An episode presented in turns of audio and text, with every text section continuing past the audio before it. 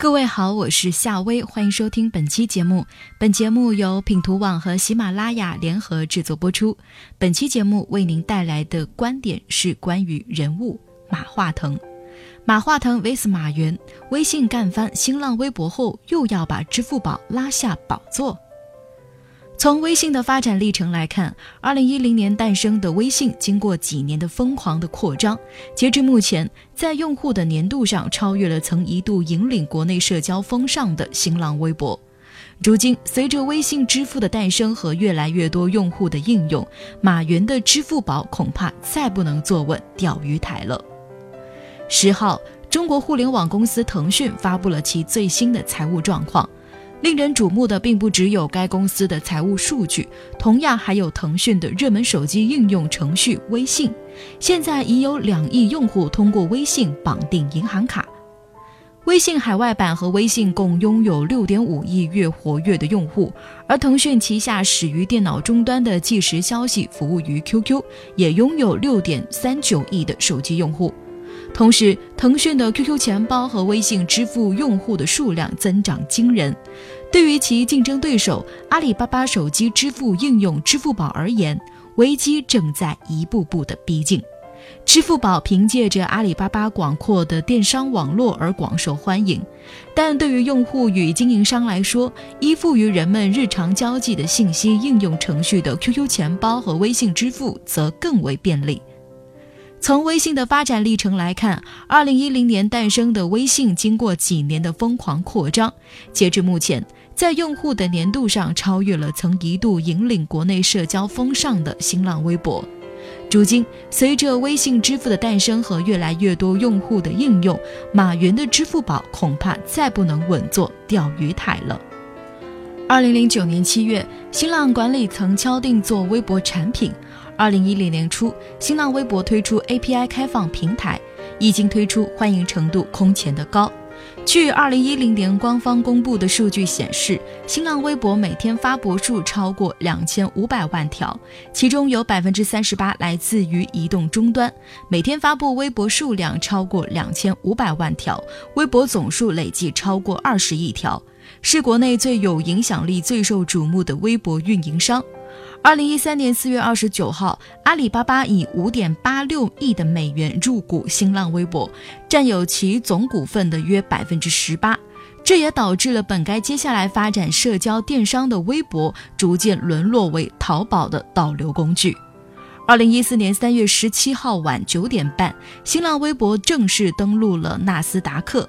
二零一五年十月，有传言称阿里巴巴将收购新浪微博。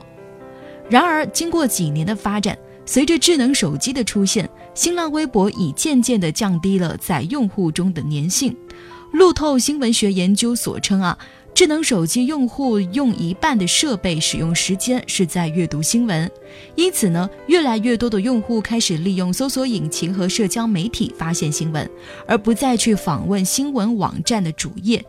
拥有新浪门户作为支撑的微博，却仍然没有在移动端发展出一个足够强大的新闻客户端的产品，这不得不令人唏嘘啊！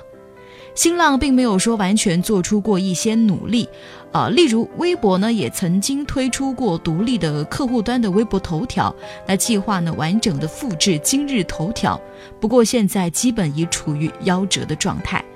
能够持续不断的生产优质内容的精英大 V，现在是越来越不敢作声了。段子手、营销号通过抄袭用户、炒作生产出优质内容，达到实现商业价值的利益。微博之前推出的热门微博排行榜，前几名呢，甚至长期被各大营销公司所占据，转发评论数都是通过机器刷出来的。一系列的大事件或许已经证明了微博的影响力仍然是无可匹敌，用户活跃率也没有出现明显的下降。但是越来越多的用户却觉得微博啊越来越没意思，生产的内容无法被人关注到，用户也无法找到感兴趣的内容账号。这种完全基于用户关系链的社交图谱推荐已经明显不合时宜。对微博来说，现在必然需要产品层面去挖掘并向用户推荐内容。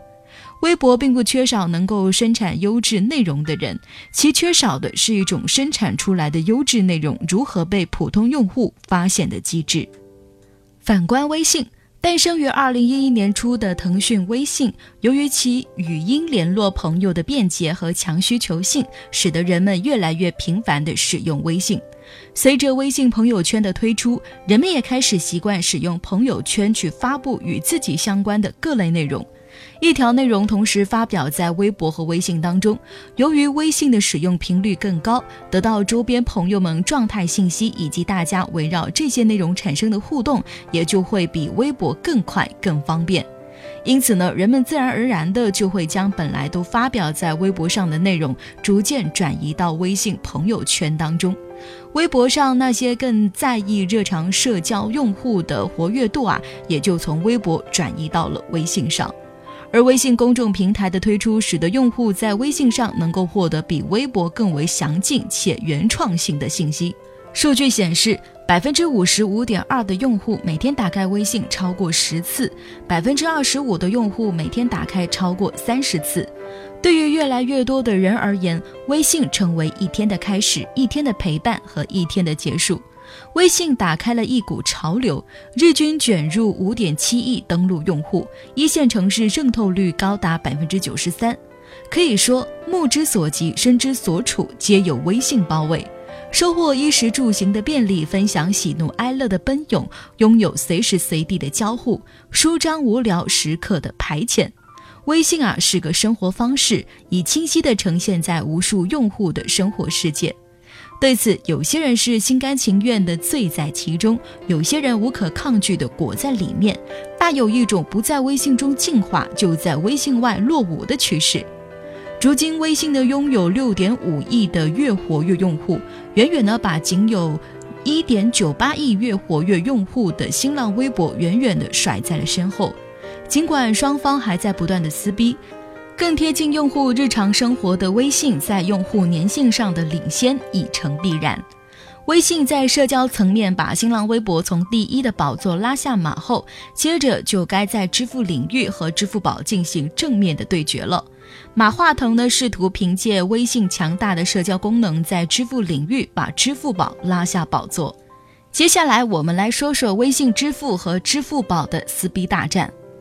二零一三年八月五号，随着微信五点零版的上线，微信支付正式面世。相比于二零零三年问世的支付宝，时间上呢是晚了不少。但是微信初期便接入当当、易迅、优酷等多家企业，支付宝也不甘落后，拉拢了银泰推出当面付，二者呢不断的抢占线下资源，加速与线下百货开展合作。目前接入支付宝的品牌包括家乐福、沃尔玛、七十一等，有七十多个。微信支付线下门店接入总数也已超过十五万，可谓平分秋色。二零一五年，双方是加紧烧钱圈地。八月份，支付宝与微信支付均推出无现金打折活动。微信支付推出八月八号无现金日，支付宝呢将整个八月设为无现金月。二零一三年十二月，万达影城、金逸影城相继进入支付宝钱包公共服务平台，并开启了线下自助机的声波购票的新功能。在万达与支付宝合作的前一天，微信也上线了电影票的购买服务。截止到二零一四年六月，微信合作影院超过两千家。二零一三年十二月，支付宝和快滴打车在出租车市场推广移动支付功能。次年一月。滴滴打车和微信支付宣布合作。二零一五年六月十八号，滴滴快滴打通双平台，可兼容支付宝与微信支付。